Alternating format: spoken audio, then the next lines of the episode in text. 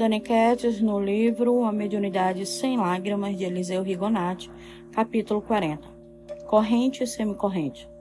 Quando os médios estão sentados à mesa e firmemente concentrados, emitem um forte fluxo de fluidos que se ligam e formam uma espécie de nuvem mais ou menos luminosa e altamente magnetizada. É a corrente magnética ela é fortificada pelos espíritos que velam pela sessão e constitui uma poderosa fonte de fluidos curadores. Se, durante a sessão, o médio rogar ao Pai por uma pessoa que esteja enferma ou em aflição, os espíritos curadores podem fazer chegar até essa pessoa a força magnética capaz de curá-la ou aliviá-la.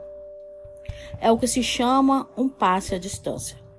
Da mesma maneira, se os assistentes da sessão orarem com fé, atrairão para si os benefícios que a corrente magnética lhe pode proporcionar. A semicorrente é formada na primeira fileira, logo atrás dos médios, e é composta dos médios que não tiveram lugar na mesa e pelos doentes que necessitam serem banhados pelos eflúvios magnéticos que se irradiam diretamente da corrente.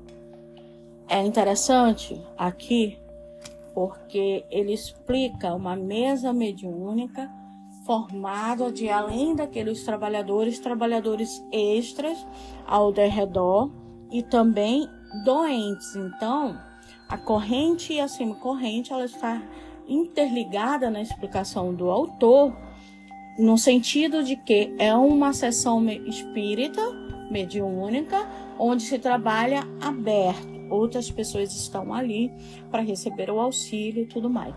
Então, normalmente, hoje, em diversos centros espíritas se trabalham com a corrente, né? A mesma mediúnica que os seus dirigentes ou doutrinadores, como vocês quiserem chamar, somente essa, não existe pessoas externas, a não ser espiritualidade, ok? Então vamos lá até o próximo capítulo.